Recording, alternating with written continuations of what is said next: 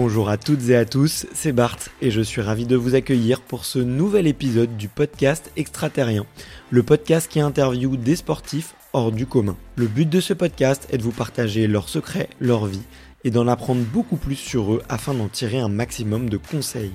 Donc si vous aimez le sport, l'aventure, le développement personnel ou que vous aimez simplement vous inspirer de personnalités remarquables, alors ce podcast est fait pour vous.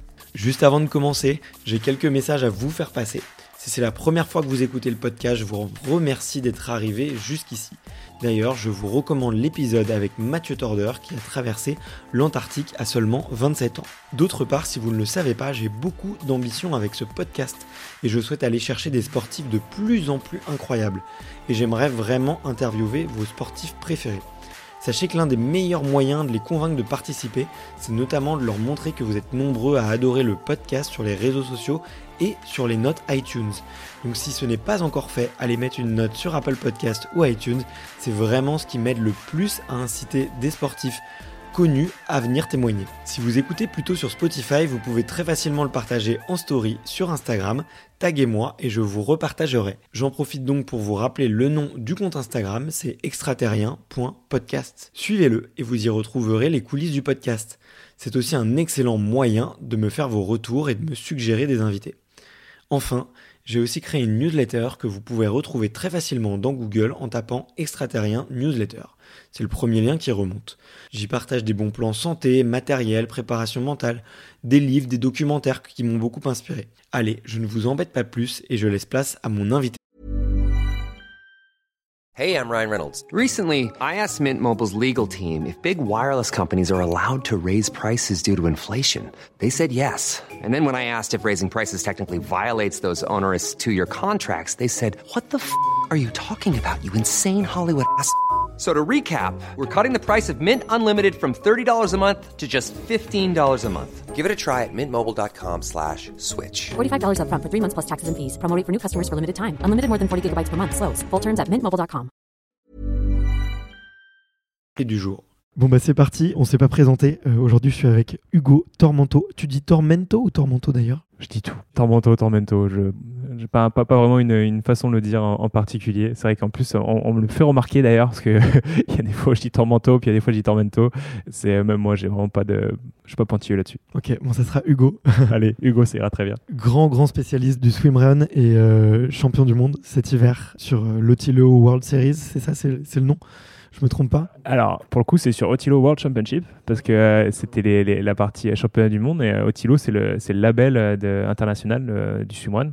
Et les World Series, du coup, c'est les Coupes du Monde. Et le World Championship, c'est l'événement mère. C'est euh, la course mère, la course euh, qui, qui, a vraiment créé le sport euh, au final.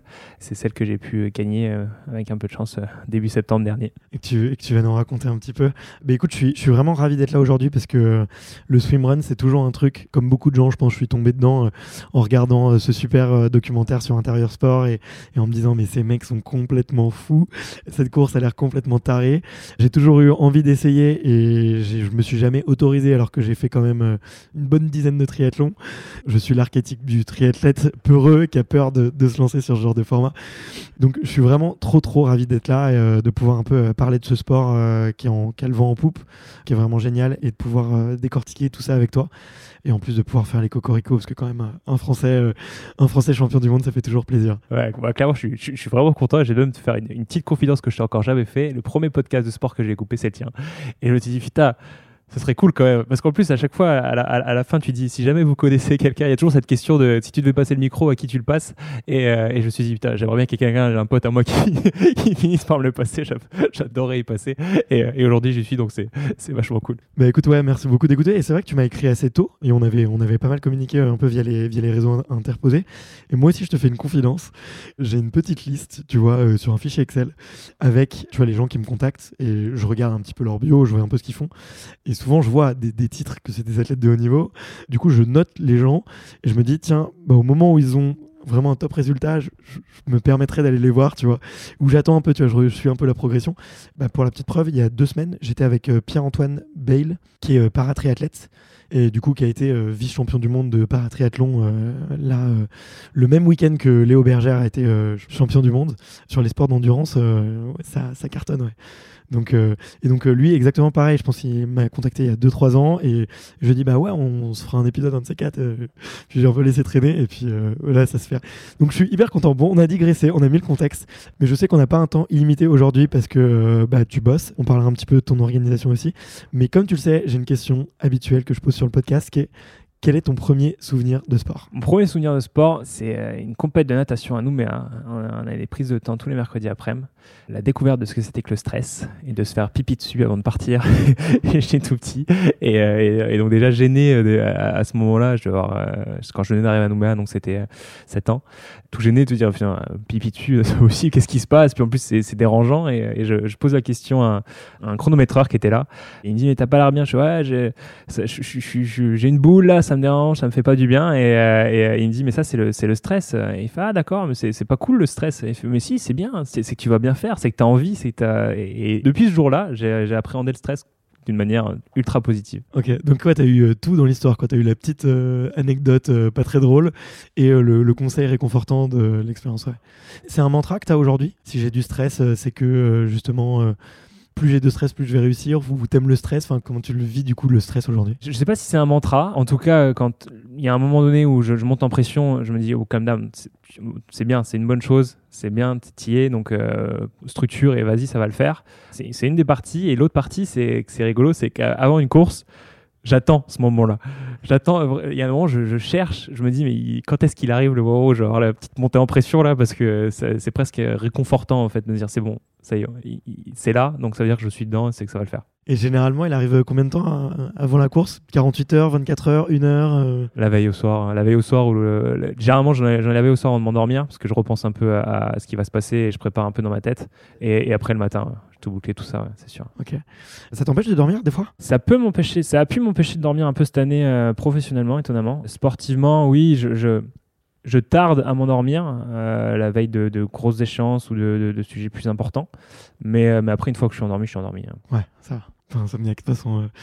Euh, parce que j'ai été surpris, tu vois, de voir, euh, il y a certains euh, athlètes, tu vois, très très haut niveau qui, euh, la veille de course, font quasiment une nuit blanche, tu vois. Pas sur les sports d'explosivité, tu vois, je pense pas que c'est le cas du Shane je pense que le Shane il, dort très bien au contraire, mais sur des sports plus d'endurance, c'est possible, quoi. C'est très connu, c'est un fait, et moi, c'est rigolo, mais même mon, coach me disait, mais la dernière nuit, c'est pas important, c'est la nuit d'avant qui est important, fais des, batteries, et puis la dernière nuit, de toute façon, tu géreras, et je pense qu'en fait, pour le coup, c'est parce qu'il se projetait lui par rapport à son, à, expérience, qui a été, il a été très tête de haut niveau aussi, et je pense que lui, il dormait pas du tout, la dernière nuit. Mais c'est vrai qu'il y, a plein de potes euh, qui, euh, je pense à un Arthur Serre qui est champion du monde de, de qui lui, pareil, euh, il me dit toujours, mais, la dernière nuit, on, s'en fout, la dernière nuit, la, nuit, la nuit importante, c'est la nuit d'avant. La dernière, lui, il s'inquiète pas trop parce que, parce qu'il je pense que c'est une manière aussi d'accepter que si jamais tu as des troubles du sommeil pour raison X ou Y, stressé ou je ne sais, ça te libère un peu l'esprit et, et ça t'aide à accepter la situation. Ouais, clairement, clairement, je suis, je suis assez d'accord avec toi. Comme je te le disais, tu as mentionné Nouméa. Je suis très curieux de savoir ce que ça t'a euh, appris avec le recul, tu vois, en termes d'ouverture d'esprit, en termes de culture sportive, en termes de voyage aussi.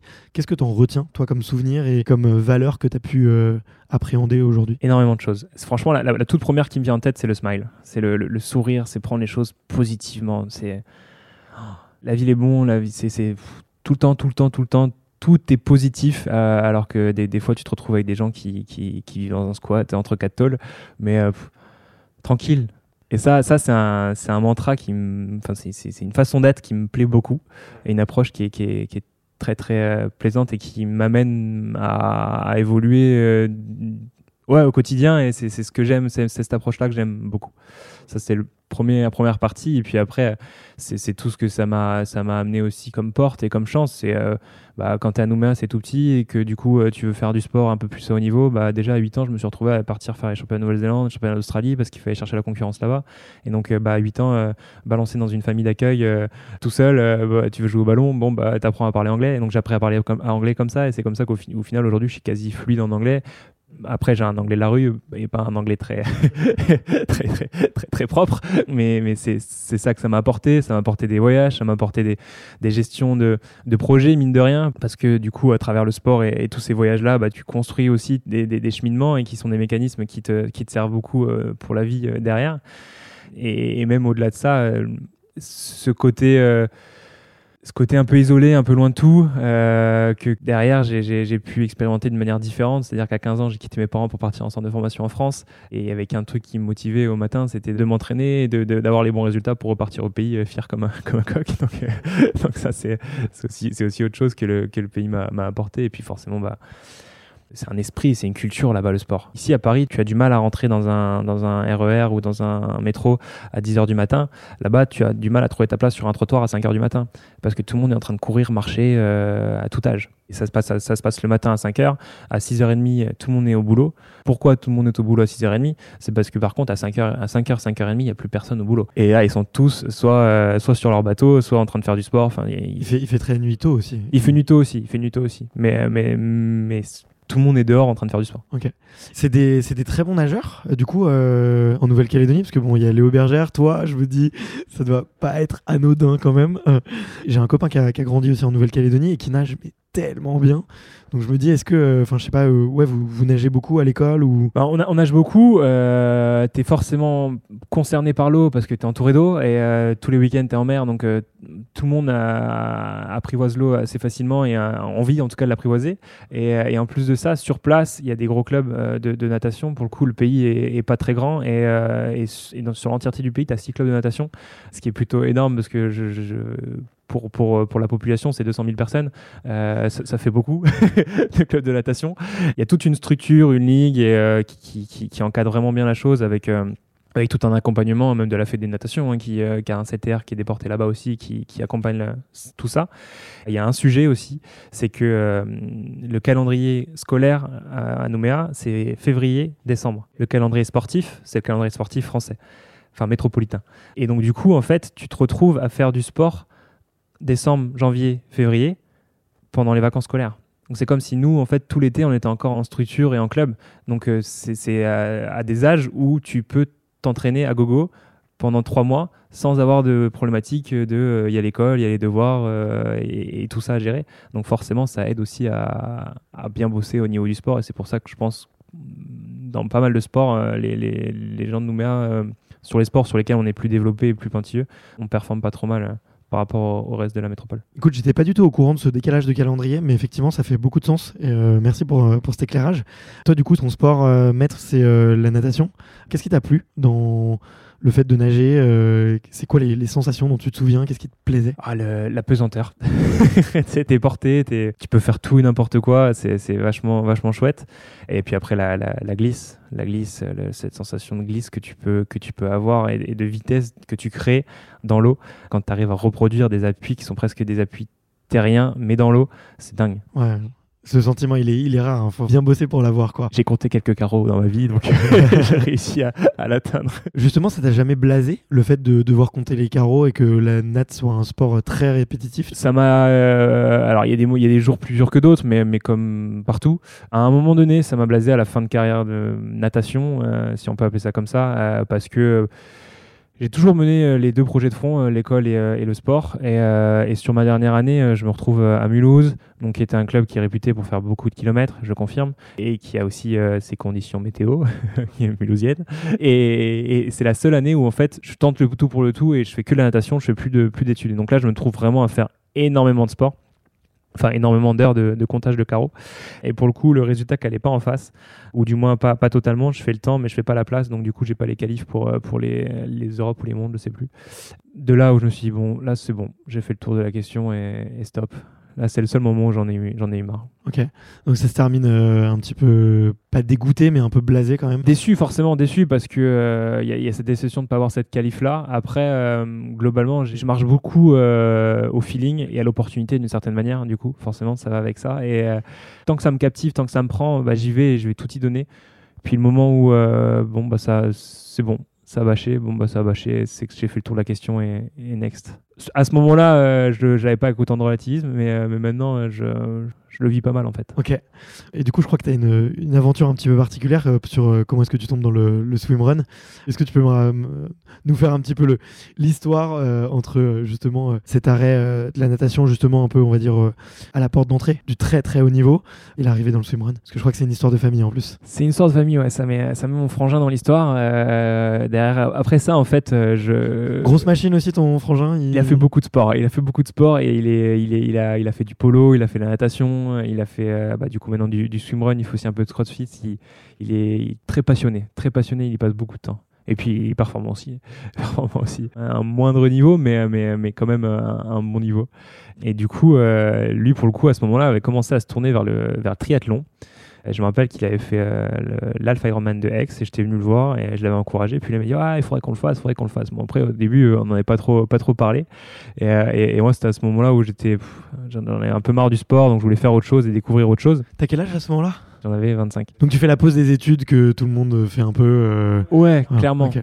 Clairement, clairement, bah, que tu fais après, après carrière, hein, c'est tu découvres un peu aussi la vie euh, plus, plus lambda et, euh, et tu, tu trouves de nouveaux, de nouveaux objectifs, de nouvelles motivations.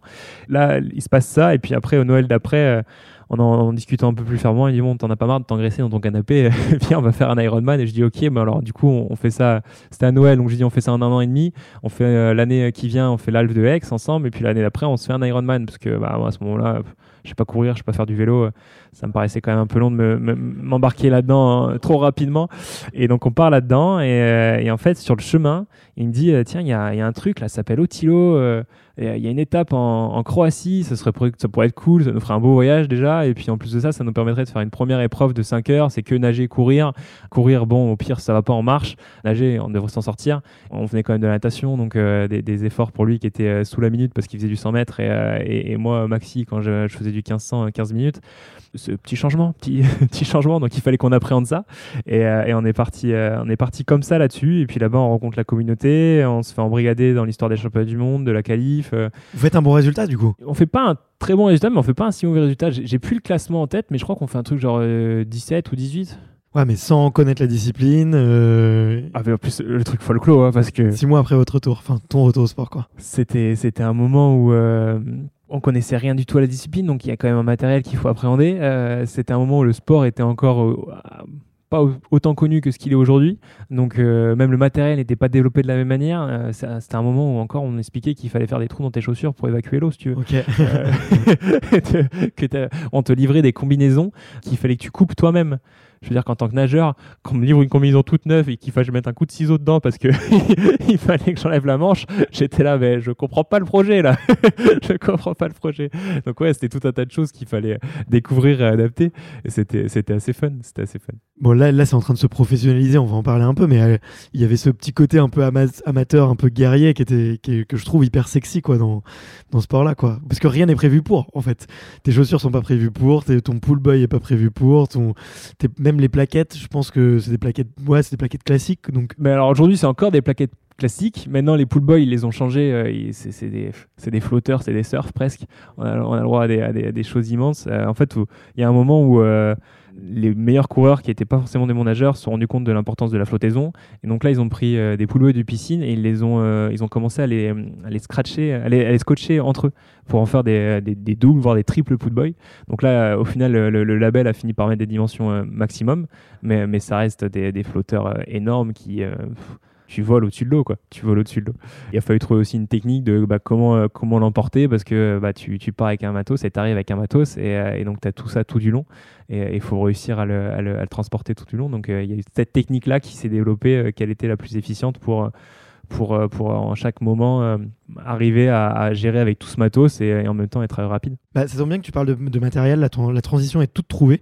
Euh, je voulais justement t'en parler et te poser quelques questions là-dessus et aussi sur les règles qu'on voit pas euh, nécessairement, parce qu'il y a des, petites règles dans, dans, le tileux. Alors on a mentionné la combinaison qu'effectivement vous allez peut-être vous tailler pour avoir un short et avoir taillé les manches aussi pour euh, que ça- elles soient plus courtes et avoir moins chaud. On a mentionné effectivement le pull boy, les plaquettes pour nager.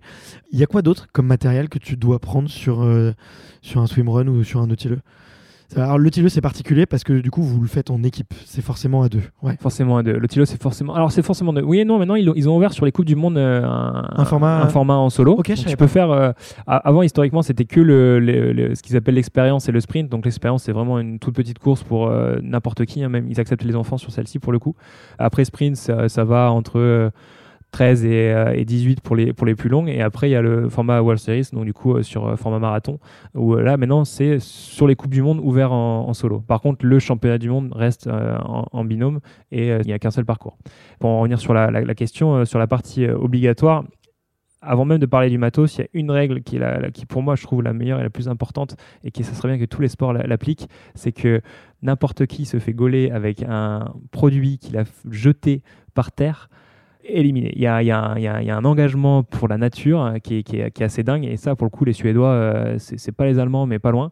Les règles, ça déconne pas. T'es champion du monde ou tu l'es pas, ils te jettent. Donc, euh, si c'est fait euh, par inadvertance et que vraiment on voit que c'est- pas toi qui l'as contrôlé, il y a pas de souci. On va pas non plus être plus bête que bête, mais, mais si volontairement tu fais tomber quelque chose et que tu jettes quelque chose dans la nature, t'es es sorti. Donc ça c'est une des premières règles, une première obligation qui est vachement importante. Tu fais bien de le dire et je trouve que c'est effectivement très chouette, tu vois, d'avoir euh, cette approche et on sent euh, cette culture suédoise et cette culture euh, d'avoir un sport déjà dans la nature, donc euh, respecte ton terrain, quoi. Donc euh, très cool. Ok. Clairement, clairement. Et après, bon, dans le reste des, des- du matos qui est obligatoire, tu es obligé d'avoir un sifflet.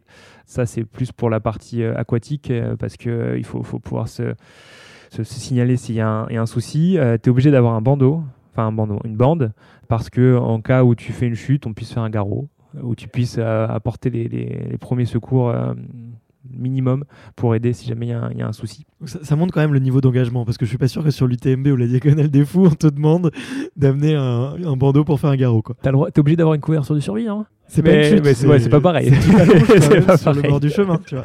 Pas, euh, tu grimpes des rochers et tu te casses la gueule. Mais- tu vois. dans la même idée, hein, c'est que moi, après l'UTMB, je ne le connais pas par cœur et je pense qu'il y a quand même des moments où tu es un peu seul dans la nature. Mais, mais les Suédois, ils ont un, un rapport à la, à la sécurité qui n'a rien à voir avec nous. hein. Je me suis retrouvé à faire des, des- des traversées de, de 3 km entre deux îles. Pas un bateau sur l'eau. hein. en plus, la veille, tu apprends que c'est un- c'est un- c'est une voie de passage des paquebots. Et là, tu dis, ouais, ok, il n'y a pas un bateau sécu pour me, ne serait-ce que me dire où, est la flamme. quoi. C'est vraiment. euh, parce que sur Terre, 3 km, tu, le vois. Quand tu es dans l'eau et que tu as la houle, trouver une petite flamme qui est sur une plage de sable, une flamme orange, c'est pas toujours très simple. c'est pas toujours très simple. Je veux bien te croire, ouais. Mais c'est quoi En fait, ils considèrent que si tu t'es inscrit, c'est que tu sais le faire. C'est euh, justement, ça fait partie un peu de la difficulté de la course, euh, que bah voilà, euh, vous êtes lâché, vous vous débrouillez. C'est Déjà, il y a un truc, c'est que tu signes une décharge. ouais. Et si t'arrive un truc, c'est ta pomme. Ouais. Il t'arrive un truc, c'est ta pomme. C'est complètement ta pomme. Alors après, euh, ça, ça reste, comment dire ça reste un label, ça leur ferait pas une belle pub marketing, hein, donc euh, ils, ils font gaffe quand même. Mais, euh, mais, mais tu signes de base. Première fois, ça nous a surpris d'ailleurs avec mon frère. hein, c'est la seule fois où j'ai lu d'ailleurs ce, ce petit bout de papier avant de le signer. C'est bien écrit. euh, vous prenez le départ à, à votre, à vos risques et périls. très, très rassurant. très rassurant. Mais je trouve c'est bien, ça te met dans le bain, ça participe au mythe de la course. ouais. Tu te dis, euh, là, je m'engage dans quelque chose, quoi. C'est c'est sans filet, quoi. Ah ouais, c'est- c'est mais c'est clairement ça. Mais en plus, c'est c'est- une expérience de A à Z ce truc parce que quand tu te balades dans les, dans les transports, euh, tu, reconnais vite qui est swimrunner, qui l'est pas. Quand tu vas parce que quand tu te rapproches d'un- pays à une même date euh, et que tu as un gars qui se balade avec un pool boy accroché à son sac dans l'aéroport, tu sais qui c'est donc ça, crée un certain lien et la communauté est assez friendly donc il n'y a pas, pas trop de sujets pour, pour s'aborder. Ça, c'est le premier, premier sujet. Et après, euh, autour des courses, les deux détenteurs du label et, et qui ont promu le sport et qui l'ont créé comme, ils comme il est aujourd'hui, tiennent vraiment à garder un spirit et une atmosphère autour de tout ça. Et euh, tu as tout un tas de rituels avec euh, le briefing d'avant-course où euh, tout le monde est dans, une grosse salle, dans un gros amphi et, et ils t'embarquent avec une belle presse, avec tout un tas de choses. Oui, bon, ils te rappellent les règles de sécu aussi, mais ils t'embarquent vraiment et te motivent en disant ouais, vous allez vivre une expérience, vous faites partie d'une communauté. Enfin, il y a vraiment un truc. euh, qui, qui, qui t'embarque et tu te rends dans une atmosphère, tu dis ouais ok, euh, je- je- après ça je serai pas le même homme. T'as d'autres choses, t'es à l'arrivée, euh, sur le parcours t'as un des deux qui est, qui, est- qui est là tout le long pour suivre plus l'arrière-course et à l'arrivée t'as toujours le même qui est là et qui te fait un hug et c'est, c'est, c'est le, le hug d'arrivée du directeur de course. Enfin je pense pas qu'Ironman, le boss de Ironman soit là à l'arrivée pour te faire un hug. Il aurait beaucoup de déplacements à faire. hein. Cla- cla- clairement pas, clairement pas. Le briefing, on t'envoie un papier à lire et, et ça s'arrête là, tu vois. Donc, euh, ouais, tu, tu vis une expérience de A à Z et euh, c'est ce qui, je pense, aujourd'hui euh, attire et, euh, et plaît. Ouais, exactement. Et t'as, t'as ce côté euh, très famille, très proche. euh, on, on est des zinzins, mais du coup, on est proches les uns des autres. Et ce côté-là est très, très charmant, je trouve. Mais du coup, attends, on a parlé matériel. Donc, il y a le bandeau, le sifflet, full boy plaquette. Est-ce qu'il y a d'autres choses que vous devez emmener? Suivant la température de l'eau, la combi, ils l'obligent ou ils l'interdisent. Et après, dans les matériels obligatoires, tu as le, le bib, le chasuble de ton équipe que tu es obligé d'avoir et le bonnet.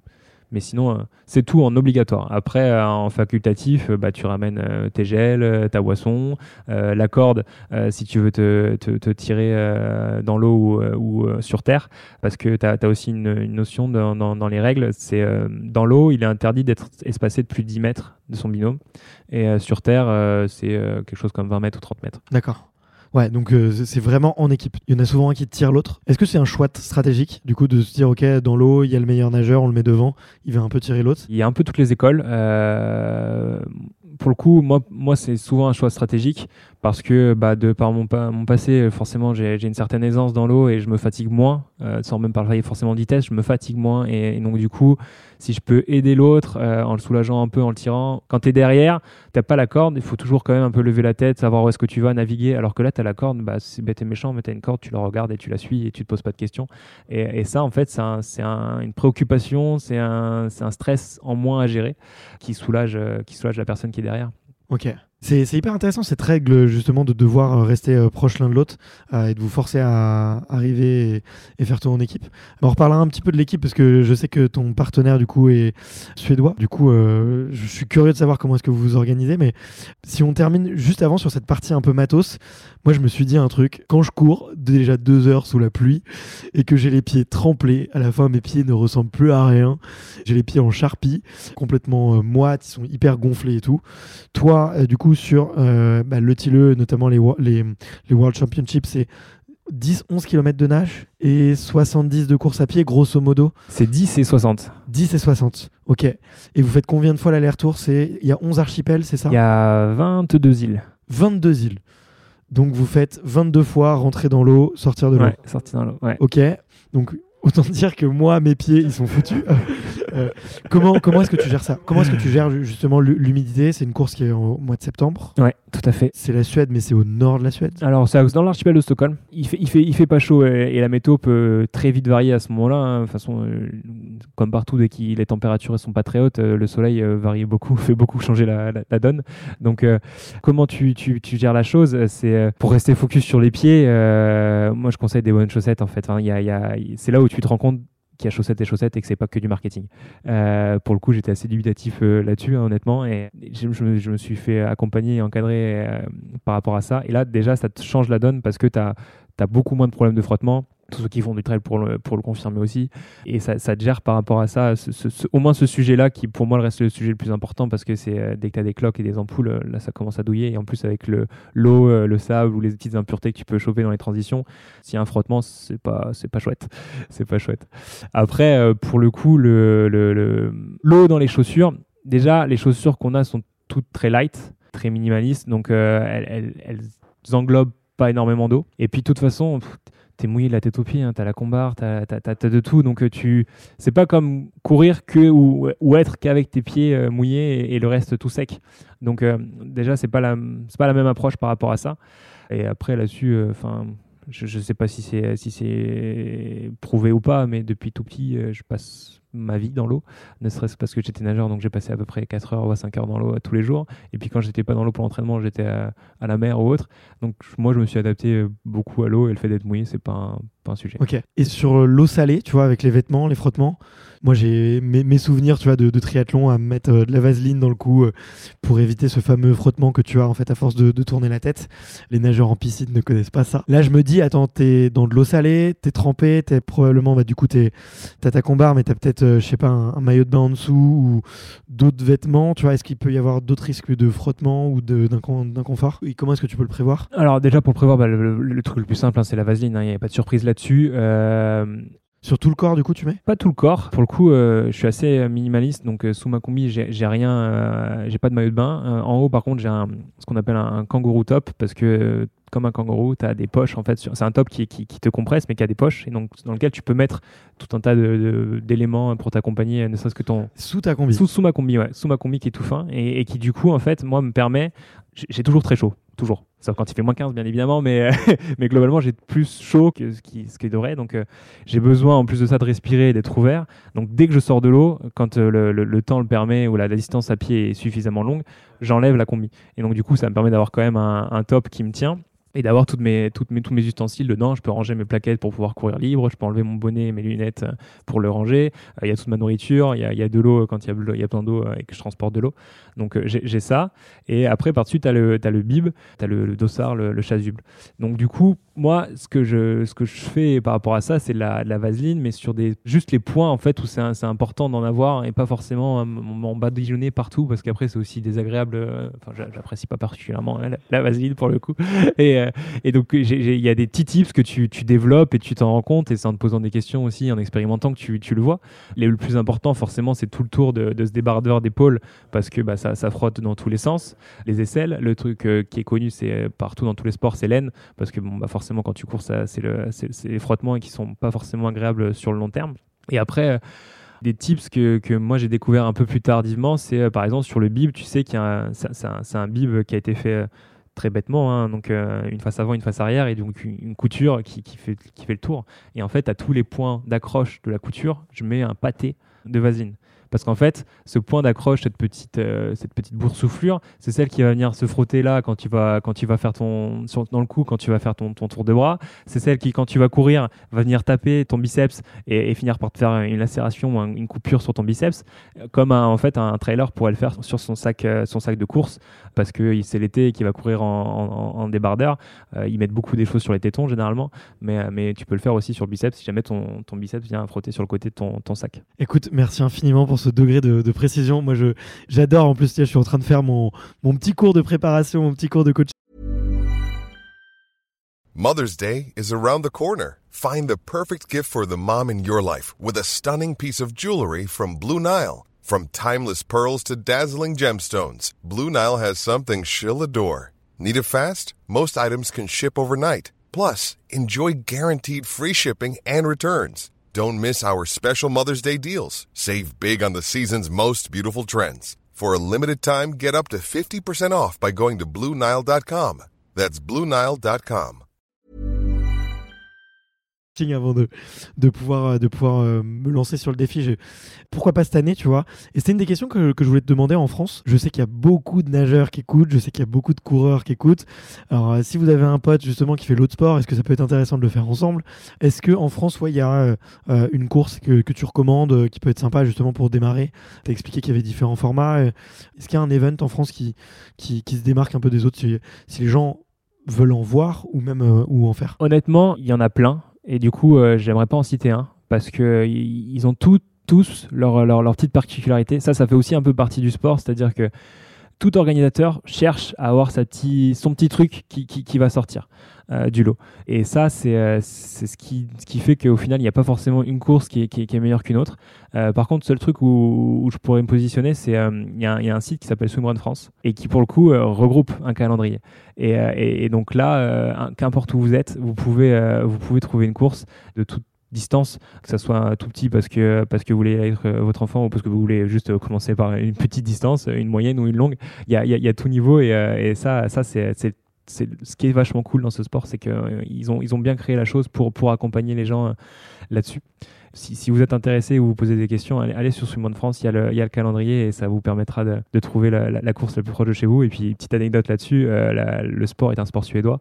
Le pays qui a le plus de courses au monde, c'est la France. On avait fait l'expérience à, un moment quand c'était un peu les problèmes de Covid et qu'on pouvait plus trop voyager. Si vraiment tu veux courir tous les week-ends, tu peux courir tous les week-ends. Il y en a, il y en a de partout en France. Ok. Bon, bah trop bien. Je repose la question différemment. Toi, on, te verra sur quelle course en France euh, cette année? En France, cette année, on me verra euh, bah, pour sûr à Cannes euh, à l'étape de Coupe du Monde. Ça, c'est plutôt fin octobre. et après, j'ai différentes questions qui, qui, qui, se posent. le calendrier n'est pas totalement encore figé. Il y a une course qui est, plutôt connue, qui est une des plus anciennes en France, qui est à côté de Perpignan, qui s'appelle Côte Vermeille qui a un format très long, qui est, intéressant et qui, qui, est dur et qu'on m'a toujours dit qu'il fallait que j'aille tester. Tu as des courses au Verdon, tu as des courses à la Frais, tu as des courses euh, dans le centre. Non, pour l'instant, c'est si je veux vraiment en, dire deux où je pense que je serais, c'est Cannes et, euh, euh, Côte Vermeille. Bon, bah écoute, cool. On voit que c'est en plein essor et merci pour le tips de, de ce site. Là, je mettrai le lien dans la description de l'épisode parce que je pense que ça en intéressera plus d'un. On fait une bise et on remercie la Fédération française de triathlon aussi qui pousse, euh, qui pousse aussi, donc c'est plutôt chouette. Si je reviens sur le sur le du coup, Toi, tu les as fait toute l'année dernière. Tu as fait toutes les Coupes du Monde plus le championnat du monde? Vous avez gagné 5 Coupes du Monde. Alors, je sais pas si. Il, y a, il, y a, il me semble qu'il y avait 6 Coupes du Monde, je sais plus. Euh, j'ai gagné dans l'ordre, j'ai gagné Uto. Derrière, on est en Suède. Du, derrière, on est parti euh, en Angleterre faire Silly. Après, on est reparti à, en Suède faire Engadine. On est reparti en Suisse, Engadine. On est reparti en Suède faire Göteborg. Ça, ça faisait 4 Coupes du Monde. Après, il y a les Championnats du Monde début septembre. Et derrière, on a refait deux Coupes du Monde. C'était Cannes et euh, Malte pour terminer la saison. Donc 6 Coupes du Monde et un Championnat du Monde. Vous gagnez 5, 6 on, on, gagne les 6 et, et les championnats du monde. On fait, on fait le grand chelem. C'est laquelle la plus dure? Laquelle a été la plus dure ou laquelle est la plus dure? Parce que laquelle est la plus dure, la réponse est évidente, c'est le championnat du monde parce que c'est beaucoup plus long. Et donc, euh, ne serait-ce que par ça, euh, mathématiquement, c'est la plus, la plus dure. Euh, laquelle a été la plus dure? La première. La première parce que c'était, c'était très tôt dans la saison. Euh, il faisait froid, il faisait 8 degrés dehors, 8 degrés dans l'eau, 5 degrés dehors. On, est ressorti, on était gelé comme jamais. Au tout début, j'ai cru que j'allais bâcher parce que j'avais pas forcément bien bien géré. Euh, on a un on, on, met des bandeaux néoprène au niveau des au niveau des tempes et, du front pour euh, bloquer cet effet un peu gelé que tu pourrais avoir comme quand tu, croques dans une glace euh, trop gelée. T'as fait mal au crâne, euh, tu, je, perdais l'équilibre, donc après j'ai pu remettre le bandeau et ça, ça a géré la chose. Max à la fin lui en pouvait plus, je le tirais, le pauvre il, il était gelé, il tremblait. On passe à la ligne d'arrivée, on sabre même pas champagne, on dit à peine merci et, on file au, au, sauna et là on reste 45 minutes avec la combinaison on prenne les choses sur le bonnet avant d'arrêter de trembler dans un sauna ceux qui connaissent bien le sauna, euh, déjà tout nu, c'est, ça chauffe très vite. Bah alors avec une combinaison néoprène et des chaussures et un bonnet. Vous étiez KO, mais il y a dû avoir un, un record d'abandon sur, sur, une course comme ça avec. Ça n'a pas été, euh, ça a pas été très folklore effectivement. Déjà il y a eu un, un, record de non prise de départ parce que parce que euh, bah, les gens nous, nous, nous, on voulait tenter la chose et de toute façon. On... T'as chaud tout le temps, toi, donc. Euh... non, ça le faisait pas que de pas prendre le départ euh, pour cette raison-là, mais, mais c'est sûr que les, le côté euh, plus expérientiel de, de, certains participants. Bon, bah là, c'est comme le matin du marathon. Euh, pour ceux qui se sont dit, je vais faire pour le fun, euh, si le matin il pleut des cordes et qu'il fait 2 degrés. Euh... Ouais, il n'y a plus grand monde. Ok. Je vois la difficulté. Et j'avais une autre question c'est effectivement le Tilleux, donc euh, devenu célèbre avec ce, ces reportages. Un des trucs qui m'a marqué, moi, dans les, dans les images, c'est à quel point c'est sauvage. Tu l'as mentionné. Vous avez 3 km de natte, c'est une voie de paquebot, il y a zéro bateau pour vous sécuriser. Vous arrivez sur les côtes, c'est des rochers c'est glissant euh, comme pas possible, c'est hyper dangereux. Il y a un côté hyper engageant, hyper proche de la nature, hyper escarpé. Tu vois, sur le chemin, euh, vous êtes en forêt, le balisage est à peine visible. Est-ce qu'elles sont toutes comme ça, aussi dures, dans cet engagement physique et dans cette proximité et dans ce, risque qu'il y a avec la nature Ou est-ce qu'au contraire, il y en a quand même, là tu as mentionné euh, c'est Schwar en Croatie, il me semble que c'est des plages. Est-ce que c'est peut-être un peu plus facile pour les transitions, pour les transitions est-ce qu'elles ont, elles toutes ce, ce, cet engagement-là, tu vois Sur l'Otilo, en tout cas? Pour moi, en tout cas, sur l'Otilo, elles ont toutes quelque chose. La première, tu prends Uto, euh, déjà tu es sur le, village d'arrivée des championnats du monde, donc il y, a un côté un peu mythique. Et, en plus de ça, pour le coup, toutes les transitions, tu sors et tu rentres dans des, dans des rochers qui sont très glissants. Euh, et tu as une partie un peu trail. Euh, tu vas à, à, à Scilly, euh, ça c'est un, archipel au large de l'Angleterre qui est incroyable, tu as l'impression d'être dans les Caraïbes, et euh, tu as au tout début de la course euh, un enchaînement de une natation de 2 km, course, courir 600 mètres, et à nouveau une natation de 1 km 5. Pour les nageurs, ça, ça va. Pour euh, donner un ordre d'idée, un, Ironman, c'est 3 km de, de, natation, et, et, et c'est une montagne. c'est une montagne. Là, là les, les, les, gars, ils font ça dès le début, et après, ils s'en remettent 6 dans la de la course, et, et, il faut. Donc, il euh, y a toujours un truc que tu, que tu, tu, viens à surmonter. Euh, tu, pars, tu passes en, en Engadine, en Suisse, il y a, y a 1006 de dénive, euh, plus des lags qui, qui, sont en altitude, qui sont gelés. Göteborg, tu sautes de, de, roche, de, roche en roche et c'est très, très technique. Championnat du monde, n'en parlons pas. Même Cannes, en fait, au final, où ils ont réussi à, à, un côté un peu incroyable du début où tu pars des îles du Lorrain. Euh, derrière, tu passes devant la croisette et sur le tapis rouge. Après, tu remontes euh, sur, euh, sur la croix, la croix des gares, je crois qu'elle s'appelle. Tu, tu redescends, tu repasses la croisette et après, tu montes le long d'un vieux funiculaire. Tu es le long des rails dans une espèce de jungle. Tu redescends dans la jungle, tu passes dans un caniveau, dans une grosse bouche de, caniveau en rampant. Tu suis le, cours d'eau, tu es dans une espèce de jungle. Enfin, tu, tu vis une expérience dans chacune des étapes de, de, manière différente, mais dans chacune des étapes, tu, tu vis vraiment une expérience et c'est c'est ce qu'ils cherchent à faire, hein, tous. J'ai forcément une question de triathlète, tu vois, sur euh, les transitions. Euh, on sait à quel point, tu vois, no- notamment sur le format olympique, au très haut niveau, à quel point les transitions sont clés parce que sur la moindre erreur qui va te coûter euh, 5-10 secondes, tu peux perdre une course parce que, euh, notamment sur la T2, euh, même plus sur la T1, tu vois, si tu chopes le, ah, tu loupes le pack de vélo, c'est fini. Pareil, s'il y a un mec qui te prend euh, 20 mètres d'avance sur, euh, la course à pied, ben, en fait, euh, psychologiquement, c'est catastrophique. Je vois moins l'importance des transitions sur le swimrun, mais euh, je me dis, bon, sur les championnats du monde, tu fais 22 fois la, double transition d'entrer dans l'eau. Ça doit quand même être hyper important. Qu'est-ce qui est clé? Qu'est-ce qu'il faut bien réussir sur tes transitions? Est-ce que c'est le changement de température, justement, parce que tu passes d'une eau où il fait quoi? 12, 13 degrés de l'eau et, et tu sors de l'eau et puis il y a pas mal de vent. C'est quoi l'enjeu? Ah, le- le- L'enjeu, c'est le temps, hein, c'est sûr, c'est le temps. Et tout comme tu peux vraiment gagner, tu fais un, gros gap euh, en triathlon sur ce tout petit moment. Nous, comme tu l'as dit, c'est plein de fois. Et en plus de ça, et je, je minimise pas la chose, hein, mais euh, un triathlète, il vient, il enlève ses, ses affaires natation, il les jette et il monte sur son vélo. Il descend son vélo, il jette, ses affaires, enfin, il jette son vélo ou presque, il met ses chaussures et s'en va. Nous, à chaque fois, il n'y a pas qu'un truc à faire. Il y a les, il y a- faut remettre tes lunettes, il faut refermer la combi, euh, il, faut, il faut attacher l'autre, il faut mettre le plaquette sur les mains, il faut remettre le pull boy. Tu as énormément de choses à faire par rapport à ça. Il faut regarder où tu vas. Parce que le triathlon, mine de rien, euh, tu, tu es très cadré, tu as des bouées de partout, tu as un ouvreur avec un, un canoë devant. Là, c'est un- une aventure hein, presque. hein. donc, euh, tu, avant de plonger, il faut que tu saches à quel endroit tu dois sortir. Parce qu'une fois que tu es dans l'eau, c'est pas dans, l'eau que tu vas, chercher la bouée. hein. Et donc, euh, tu, vas la chercher quand même, mais tu la vois moins. Donc, euh, il y, a- tout ça à gérer. Et c'est un, vrai challenge. Et donc, du coup, nous, pour pouvoir faire la différence là-dessus, c'est qu'il n'y y ait aucun moment d'arrêt et que, que tout soit fluide. Donc pour que tout soit fluide, c'est euh, des, des, routines avec la, bah, qu'avec la montre sur, euh, pour, pour calculer gro- grosso modo euh, à combien de temps, dans combien de temps tu seras à l'eau. Parce que tu connais pas les parcours et euh, quand tu es dans la forêt, tu te rends pas compte des fois que l'eau elle est juste là.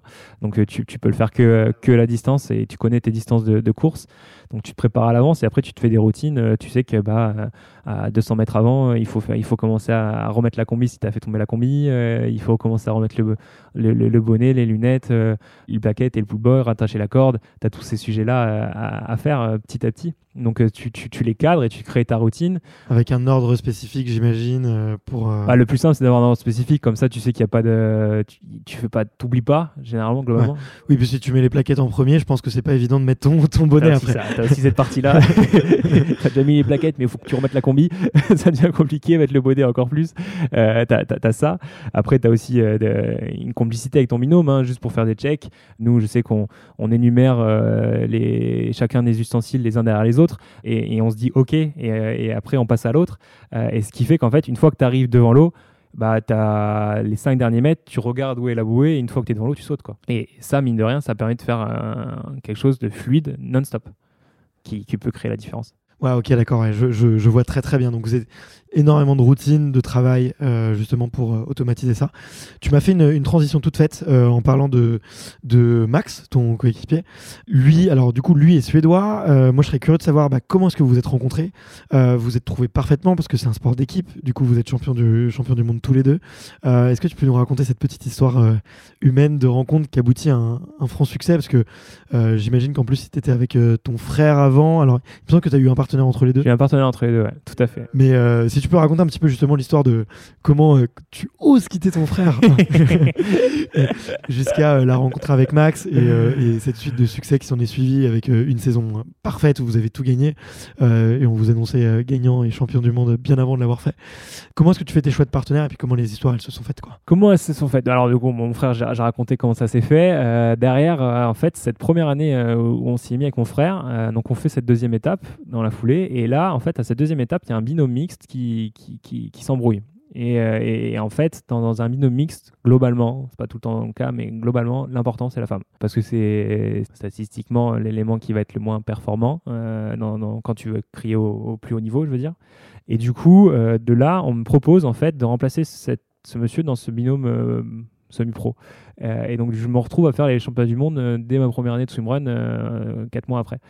Et, euh, et- et donc là, forcément, Avec une femme que tu connais pas trop. euh, que je connais pas trop. Donc j'ai couru une fois avec elle parce que du coup je l'avais fait venir à Marseille parce qu'elle avait fait aussi un test elle aussi parce qu'elle elle, elle avait des enjeux donc elle était venue à Marseille sur un swimrun à Marseille. On avait fait un swimrun ensemble, c'était bien passé et c'était fluide. C'est elle qui vient te chercher. C'est elle qui vient me chercher. Alors c'est elle qui vient me chercher. En fait, les, les- les gens euh, qu'on a rencontrés à Jvar, qui m'avaient en- en- embrigadé dans, ce, dans cette poursuite, euh, savaient qui j'étais, savaient qui j'étais en termes de nageur. Ils en ont parlé, ils l'ont proposé, et, euh, euh, et elle, elle a dit ouais, pourquoi pas, why not? Et, on, a fait, on a fait un test là-dessus, et puis après, on fait les, on fait les mondes dans, la foulée, et à, ces mondes-là, euh, je me retrouve à sortir la rotule euh, dans la course, au tout début de la course. C'était euh, génial. Kilomètre 3, t'as un team pro qui t'a tout payé, le billet d'avion, et tu fais, tu fais la rotule qui sort au kilomètre 3. Je peux te dire que là, j'ai dit, bon, bah maintenant, mon gars, tu vas serrer les dents parce qu'ils ont mis un billet sur toi. Donc, euh, j'ai fait toute la course avec la rotule dehors. Je me suis défoncé la rotule. C'est un moment où euh, j'arrivais sur Montpellier et je me renseigne auprès de, potes euh, triathlètes qui, qui sont sur parce qu'ils sont, ils sont quelques-uns là-bas, et qui me disent, bah tiens, euh, il y a un kiné, il s'appelle Mathieu, euh, va le voir. Et en fait, je rencontre ce, fameux Mathieu qui du coup me, me remet d'aplomb pour repartir en course. Donc ça, c'était en août. En, jan- en janvier, je me fais la clave. Donc euh, je revois Mathieu à nouveau. Et à ce moment-là, je m'étais déjà mis dans une dynamique que je voulais faire euh, plus de courses, un peu plus performant. Et là, Mathieu se prend, euh, se prend à fond dans le projet.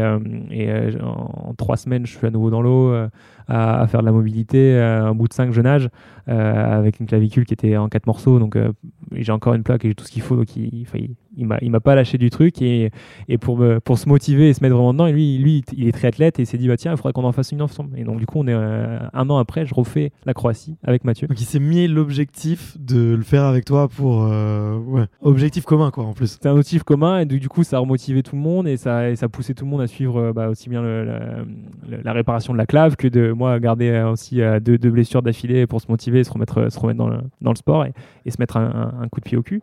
Et donc là, on fait ça. Et là, on fait avec Mathieu, on fait, euh, on fait je sais plus, je crois cinquième ou sixième. Euh, lui, c'était sa première course de swimrun, ou presque. En tout cas, première sur la belle au Tilo. Et, euh, et là, on chope la qualif au monde ce jour-là. Et donc là, euh, c'était prévu que de toute façon, la, course à la qualif était avec mon frère. Donc je l'ai fait avec, j'ai fait les mondes avec mon frère. Mais du coup, ça nous a aussi donné envie avec Mathieu d'a- d'aller faire plus loin en se disant, ah bon, première fois qu'on fait ça, on fait 6. En plus, en faisant plein d'erreurs, euh, Mathieu fait une hypo. euh, Il y a un moment, on se perd euh, sur, sur un- une partie du parcours. Donc y, y avait, il y avait moyen. Et en plus, on lidait, au début, on lidait la, on, la course. Donc euh, on se dit, il y a, y a- moyen de faire quelque chose. Et donc c'est comme ça qu'on a, on a, on a basculé euh, là-dessus avec, euh, avec Mathieu. Et puis après, avec Mathieu, d'ailleurs, ça a été un, ça a été un cycle. euh, et, euh, et à fin de cycle, euh, lui, euh, sur les championnats du monde de 2021, euh, il se blesse à la cheville, il se, il se fracture une partie, euh, une partie du pied. À chaque fois c'est en course que vous vous cassez la gueule. Mais c'est dingue le nombre de blessures et d'accidents qu'il y a quoi. C'est hyper dangereux. C'est d'un moment où tu prends des risques. hein, donc, euh, C'est l'eau et tu cours. Ouais, c'est ça. Là, on était en train de se bagarrer pour la deuxième place. On prend des risques. Mais en plus, même pas. C'est même pas un moment où il fait ça. C'est pas un moment de risque. C'est un moment de, de- de d'égarement et un, un mauvais mouvement au mauvais endroit. Et donc, il, se fracture le pied. Et puis, on finit par faire pareil. Il fait ça au kilomètre, je crois. Euh, 40, il en restait 30, et on finit la course, et on finit 3, et, euh, et, lui, là, lui, il était bousillé. Et donc euh, là, après, par la, suite, il me fallait. moi, je voulais continuer à courir, il me fallait un, nouveau partenaire. Et en fait, euh, deux mois plus tôt, on se retrouve à une course en Suède où je suis avec Mathieu, Max, mon nouveau partenaire, du coup, est avec un ancien, un ancien champion avec qui je m'entendais bien. Et, on fait toute la course un peu à, se tourner autour. Et, à un moment, il y a 6 km de course à pied et on les fait en fait tous les quatre. Et à chaque fois, Max devant, moi devant, et derrière les, les deux partenaires rattachés euh, quand on pouvait plus parce qu'ils étaient dans un mauvais jour, les pauvres tous les deux, avec la corde. Et nous, on était en train de tirer comme des bœufs et, euh, et, et en plus en, en train de, de- de discuter à ce moment-là. Et du coup, l'ancien l'ancien champ- l'ancien champion du monde qui dit à Mathieu, mon ancien partenaire, ça serait, ce serait quand même plus simple qu'on soit ensemble et que les deux chiens fous là devant, ils, ils fassent leur vie parce qu'on on passerait moins une journée dure. Pendant la course, il dit Pendant ça. la course, il dit ça. C'est- pour montrer aussi le côté un peu friendly de, de- de ce sport. Et, euh, et au championnat du monde, quand euh, à la ligne d'arrivée, euh, bah, je discute avec euh, cet ancien champion du monde qui là venait finir deux du coup euh, et, euh, a vu en fait Mathieu se fracasser la cheville sur la, la course parce qu'on était, on était à la bagarre à ce moment-là. Euh, on en parle un peu, on débrief, puis on en discute et, et je dis bah ouais, bah là, bon, du coup, il va falloir que je trouve quelqu'un pour, euh, pour finir la saison. Et il me dit bah c'est peut-être le moment de, de tenter ta chance avec, euh, avec Max. Ok. Et c'est là où euh, c'est comme ça qu'on a, on a pris le premier des spars ensemble avec Max. Ok, d'accord. Ouais. ouais, et du coup, ce champion du monde euh, qui, qui est ok pour filer son part, enfin Max, euh, son partenaire. Bah alors c'était pas son, c'était alors pour le coup ils ont fait cette course ensemble, mais c'était pas officiel, C'était pas officiel. C'est vrai que ça se voit de plus en plus en fait au final euh, dans t'as as ton partenaire officiel avec qui tu vas faire le championnat du monde et puis après le reste de la saison euh, si pour raison X ou Y euh, bah, il y en a un qui est pas dispo euh, que tu veux courir avec un autre tu peux courir avec un autre. Ce qui est, ce qui est pas mal c'est un, un bel apprentissage au fait au final parce que tu vois d'autres habitudes tu vois d'autres façons de faire Et ça permet au final de, te peaufiner aussi un peu toi. Bien sûr, ouais. Bah, là encore, une, transition toute trouvée, euh, tu vois, parce qu'on on a compris un petit peu à travers euh, ton discours à quel point le choix du partenaire est important, parce que vous devez être fluide, coordonné, vous entendre, euh, vous répartir les rôles aussi, qui est-ce qui est devant, qui est-ce qui repère le, balisage. J'imagine aussi que vous devez apprendre vraiment à vous sentir et vous connaître, s'il y en a un qui est dans le, mal et qui veut pas le dire, ou, ou ce genre de, choses. Vous, vous êtes euh, 3000 km au moins 4-5 000 km d'écart, parce que lui, du coup, il est à, il à Göteborg. Comment est-ce que vous faites justement pour, à distance, créer cette connexion, créer cette recette magique qui va vous faire gagner par la suite? Bah déjà, on, s'est quand même régulièrement au téléphone hein, pour, euh, pour débriefer et suivre un peu l'évolution. Tout va bien, partager un peu euh, nos projets euh, et, le mood du moment et ce qui se passe à l'entraînement. Après, on est aussi raccord sur le, pace qu'on cherche à avoir pour la partie course à pied, donc la- l'allure. Donc ça, forcément, tu, tu, supprimes au moins cette variable-là qui est l'écart de niveau. Enfin, tu peux l'avoir quand même, mais au moins on, s'est- on, est raccord sur ce, cette, euh, ce pace cible pour, euh, pour les Coupes du Monde. Et après, euh, on fait des stages aussi à l'année où on passe des on fait beaucoup d'heures d'entraînement. C'est des stages un peu plus intensifs et on fait pas mal d'entraînement ensemble. Et c'est beaucoup d'échanges, beaucoup de communication, beaucoup d'expérience aussi. Et aussi, c'est à un moment donné d'être humble et, euh, et, et de pas avoir peur de dire quoi que ce soit pour se connaître. Si jamais il y, a besoin de, ralentir ou d'accélérer ou il y a une volonté, bah c'est le prendre euh, de deux de le partager et, de recevoir aussi euh, sans a priori, sans, sans, sans, jugement, et, de s'adapter, toujours être prêt à s'adapter, d'être bienveillant. Ça, c'est un, un truc qui, euh, je pense, nous aide beaucoup aujourd'hui, c'est qu'on est tous les deux plutôt euh, d'un mood verre à moitié plein que verre à moitié vide. Donc ça, ça, ça, emmène une certaine énergie aussi par rapport à ça. C'est aussi euh, développer un, langage corporel, c'est-à-dire que ce que tu disais, par exemple, euh, des fois où, tu te rends pas compte que l'autre va pas bien, mais il y a quand même plein de, plein de signes qui peuvent te faire comprendre que l'autre va pas bien. Donc, euh, tu, tu sais, à force de passer du temps ensemble et à force de courir, tu sais que quand il y a un souffle comme ça, tu sais ce que ça veut dire. Tu sais que quand il, il, arrête de parler, tu sais ce que ça veut dire, ou enfin tout un tas de choses. Donc, ça, c'est aussi, aussi cette partie-là, et c'est aussi tout comme la transition, c'est de se forcer d'avoir des routines et, euh, et de faire des check-ups euh, réguliers. Ouais, ok. Bah, hyper intéressant, ouais. On voit à quel point euh, bah, c'est de la préparation et que c'est pas, c'est pas du tout du, hasard. Pour avoir regardé un petit peu vos vidéos et je confirme, tu vois, en te voyant en vrai, je me suis dit, waouh, Hugo, il a un mental de champion. T'es hyper optimiste, bien organisé, carré, euh, euh, tu sais ce que tu veux et tout. Est-ce que tu as des petites routines de prépa mentale euh, pour développer un peu ton, cet état d'esprit, tu vois, ou de rester optimiste, toujours positif? Est-ce que, je sais pas, tu, médites, tu vois un, coach en un coach. quelles sont tes petites routines de, champion, justement, pour soigner, on va dire, ce qui se passe dans la tête Enfin, soigner, améliorer. soigner et faire du sport déjà. Ça, euh, ça c'est un sujet. hein. C'est un sujet là. Je t'avoue que là depuis le début d'année, ça a été un, un peu chargé professionnellement et euh, donc j'ai fait aussi ma coupure de saison. Donc le, le- j'ai pas forcément consacré suffisamment de temps au sport et je m'en suis vite rendu compte. hein, dès que je fais pas ça, après je tombe dans une sphère négative et euh, et, et- ça, ça, tout, tout, tout n'est pas aussi bien aligné dans l'esprit en tout cas. Donc ça c'est un, un des, un des sujets. Et après, j'ai pas trop de gourous, j'ai pas trop de, de gens euh, à qui je parle en particulier euh, de, ça ou qui m'accompagnent là-dessus. Plus dernièrement, je me suis intéressé et, euh, j'ai eu deux trois lectures euh, de développement personnel qui m'ont apporté d'autres choses, mais je pense que c'était plus pour ma, nouvelle vie professionnelle où ça m'intéressait d'avoir ce regard-là. Tu peux les citer, les, les lectures ou... Oui, euh, c'est beaucoup du Charles Pépin, Les vertus de l'échec. Ouais, ver- je, je pense que c'est un des bouquins qui est revenu le plus souvent sur, euh, sur le podcast, quoi. Il y a celui-là, et puis il y en a d'autres. Il y en a qui sont c'est transmettre. C'est euh, j'ai- mangé son nom, mais c'est un qui est qui est sur la parole et qui euh, te fait beaucoup penser aussi à la- c'est la justesse de la parole et, et de, de, de, de tout ce qu'on peut transmettre à travers la parole. Et, euh, et, et c'est rigolo, mais c'est bien collé au, à un film qui s'appelle Le Brio et, euh, et l'autre c'est euh, Banlieusard qui tourne autour de ce de, de- des écoles euh, de, de, de politique de Sciences Po euh, parisiennes où il y a tous ces, ces jeux d'éloquence. Ça, c'est toujours un truc, moi, qui m'a beaucoup intéressé. Je me suis dit, mais c'est parce que moi, j'ai pas, j'ai pas ce vocabulaire soutenu et j'ai pas cette fluidité ou cette, cette qualité d'expression qui- qu'ils peuvent avoir et, de tournure de phrases. Et ça, c'est un truc qui, moi, m'impressionne et m'inspire. Et c'était, c'était aussi un, un, truc qui m'a intéressé et que j'ai bien retrouvé dans, certains des bouquins, des lectures que j'ai pu faire. Ok. Et tu as des lignes de conduite, tu vois, sur euh, la nutrition, euh, la respiration, euh, la récup. Comme vous avez quand même un gros volume d'entraînement, je sais pas, est-ce que tu fais Est-ce que tu as une petite, euh, une petite, des petites recettes ou des, des petites choses que en ce moment tu, tu utilises justement pour euh, améliorer et pousser les curseurs de la performance encore plus loin? Le, le- le truc le plus gros et le plus évident, c'est euh, j'ai changé de régime euh, alimentaire. Ok. Comme beaucoup de monde, j'ai vu euh, ce, ce fameux documentaire sur Netflix qui s'appelle Game Changers. Ouais. Là aussi, je pense que c'est presque un peu provoque. Je me dis, ouais, ouais, c'est too much, ces trucs à l'américaine et tout. Et, et- et je me retrouve à, à faire un pari un nouvel an en me disant, allez, on fait tout le mois de janvier, on fait vegan. On fait vegan, puis on verra. Pour le coup, enfin, moi, ça a été game changer. En, en quatre jours, j'ai- changé tout un tas de sujets, des problèmes gastriques. Et surtout, euh, le, truc qui était dingue, c'est que je pouvais m'entraîner plus, dormir moins, être moins fatigué euh, dans mon quotidien, faire plus d'activités sportives, mais aussi intellectuelles. Et j'avais plus d'énergie à la fin de l'histoire. Et j'étais là, mais euh, c'est quoi cette équation parfaite quoi? Ça, du coup, c'était le mois de janvier 2020.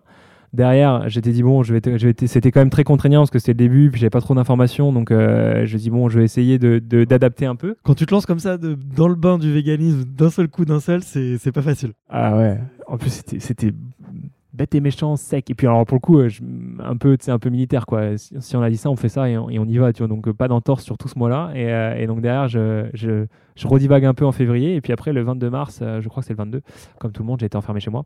Donc, euh, Covid qui tombe. Et là, du coup, bah, pendant deux mois, tu es enfermé chez toi. Euh, moi, j'avais pas de, pas de boulot.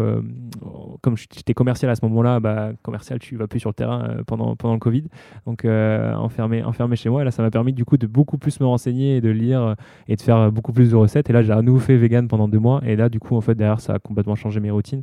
Et je le, je le fais. Enfin, c'est- je suis pas vegan parce que j'ai, euh, je fais pas, je fais ça pour le sport et pas pour les animaux, même si c'est un, un, un bonus hein, pour les animaux.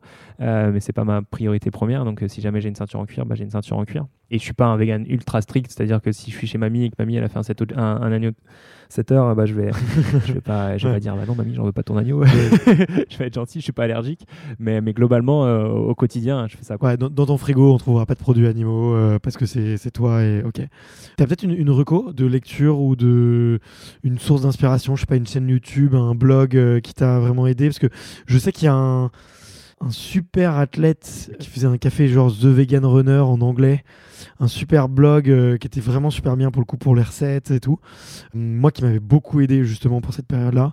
Et j'avais trouvé que c'était à la fois cool parce que le mec euh, euh, avait vraiment poussé ses recherches de nutrition très loin et en même temps en même temps il était coureur euh, tu vois. Donc euh, il y avait le- vraiment le côté sportif tu vois. Et c'était pas j'aimais bien le double côté mais toi ouais il y a eu je sais pas des, des sources d'inspiration qui t'ont marqué un petit peu plus que les autres et que tu pourrais recommander ou t'as vraiment pioché un peu partout? J'ai pioché un peu partout pour aller choper des infos à droite à gauche. Le truc qui, me, facilite au quotidien la vie, c'est Instagram. Parce que tu as, tout un tas de comptes qui existent et tu as, des recettes qui vont derrière, donc ça donne des idées. En plus, c'est visuel, donc ça, passe bien. Ils le font même maintenant en, vidéo la plupart, donc euh, c'est- très très cool, c'est encore mieux. Euh, mais euh, mais j'ai acheté deux trois bouquins aussi pour, pour avoir des idées. En fait, pour le coup, je, prends quasiment rien de substitution, c'est-à-dire que tous les trucs que tu peux trouver dans le commerce, les, steaks de soja, les, euh, euh, ouais, toutes les les protes, euh, les protes de soja, les, les, tous ces tous ces sujets-là, c'était pas mon, mon truc parce que je, je suis pas très médicament, je suis pas tous ces trucs de synthèse ou un peu bizarres. Et dans l'idée, c'était, enfin, si j'avais, si, j'ai nexté ça, c'est pas pour faire pour manger du fromage à la place du fromage, tu vois, c'est, enfin, non, clairement pas. J'ai plutôt cherché à, diversifier, à avoir d'autres d'autres idées et qu'est-ce que je pourrais faire de différent. Après, depuis tout petit, je mange toujours beaucoup de légumes, donc ça n'a pas été un, gros sujet. J'ai cherché un peu à droite à gauche, j'ai pas eu un truc qui m'a dit euh, ouais, c'est ce qu'il faut que je suive. Bah écoute, je suis trop content parce que c'est une des premières fois que je tombe sur un athlète euh, vegan, tu vois, ou en tout cas qui, s'en rapproche le, plus, tu vois, et ça me fait plaisir de, pouvoir euh, parler de ça. Bon, je vois qu'il est 23. J'ai promis que je te libérais euh, pour euh, 27, donc il nous reste 4 minutes. Sur les 4 minutes, je voulais te poser les, petites questions un petit peu de la fin. Donc on a parlé un petit peu de, de documentaire, un peu de bouquins. Si j'appelle ton meilleur pote et que je lui demande ta meilleure qualité en amitié, qu'est-ce qu'il me dirait? Fidélité, fidélité, et puis ouais, toujours, toujours, ouais, je, je, je lâcherai rien. Ton plus gros défaut en amitié Je lâcherai rien. non, c'est-à-dire que. Non, non, je sais pas si c'est le plus gros défaut. Non, le plus gros défaut. euh, c'est en fait, c'est le, presque l'opposé de ce que je viens de dire avant. C'est que. euh, en fait, tu as besoin de moi, je serai là, il n'y a pas de souci. Mais comme moi, de base, je suis assez, euh, je, suis- je suis assez solo, euh, solitaire, euh, j'appelle pas mes parents tous les soirs, si tu veux, pour prendre des nouvelles. Et donc, des fois, on me rappelle un peu à l'ordre en disant Coucou, j'existe, tu vois. et donc, euh, et c'est pas, c'est pas mal intentionné, mais c'est, je suis comme ça, quoi. Faut qu'on t'appelle et tu réponds présent. Quelle est la, la dernière musique qu'on trouve dans ta playlist? La dernière ajoutée, là? Ou la plus écoutée la plus écoutée. Et la, dernière, écoutée s'appelle Nouméa. Tiens, je vais faire un peu de pub. ça s'appelle Nouméa. C'était euh, hier, euh, cette semaine, j'étais à Marcoussis euh, pour, au CNR. Pour, on était en séminaire là-bas avec le partenariat. On a, la chance de pouvoir rester au CNR à, à Marcoussis, Centre national d'entraînement du rugby. Et, euh, et je suis parti courir hier un matin, et je sais pas, euh, c'était un matin un peu plus dur de se réveiller. Je me suis dit, bon, bah, qu'est-ce qui pourrait donner le smile là maintenant? Puis je me suis dit, allez, je vais mettre des, chansons de Nouméa, et, et la dernière ajoutée, ça s'appelle Nouméa. Ok. Bah, du coup, j'arrive, j'arrive avec la, toute dernière question. C'est un, passage de micro avec euh, un prochain athlète. Euh, qui est-ce que tu me recommandes d'aller interviewer pour parler de performance, de Tilleux, euh, de, véganisme et tout? Est-ce que tu as quelques noms à, me recommander? Je crois que tu as mentionné Arthur tout à l'heure et ça pourrait être très cool. Ouais, c'est- alors partez au, par- parler au Tilo, Arthur te parlera pas au Tilo, mais après par contre un mec, un mec inspirant et incroyable, ouais, lui. Lui parce que lui, euh, lui pareil, c'est un, c'est un- c'est un mordu, c'est un frappadingue. Euh, c'est c'est le mec qui part tous les dimanches tout seul faire 7 heures de vélo quand même. Il pleut, il mantinette, il rège, pff, il va faire 7 heures de vélo et, et il met Johnny comme un déglingo dans son oreille parce que c'est un grand fan de Johnny.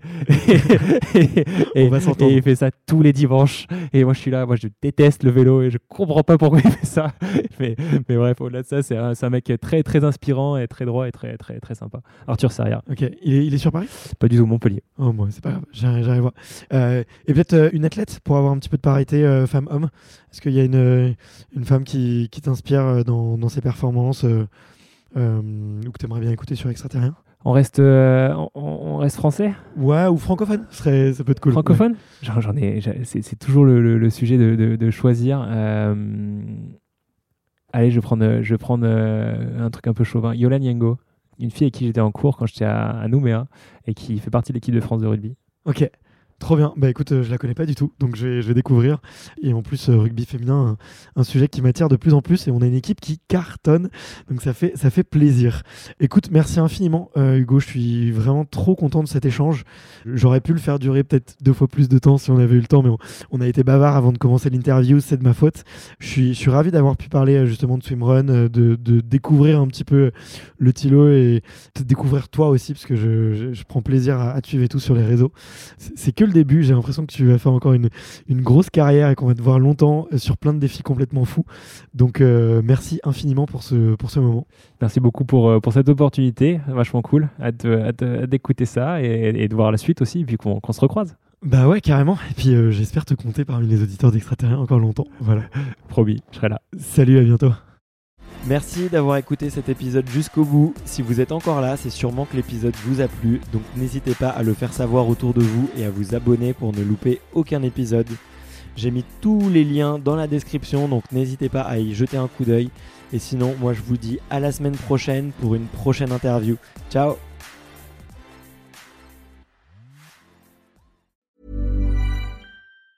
Planning for your next trip?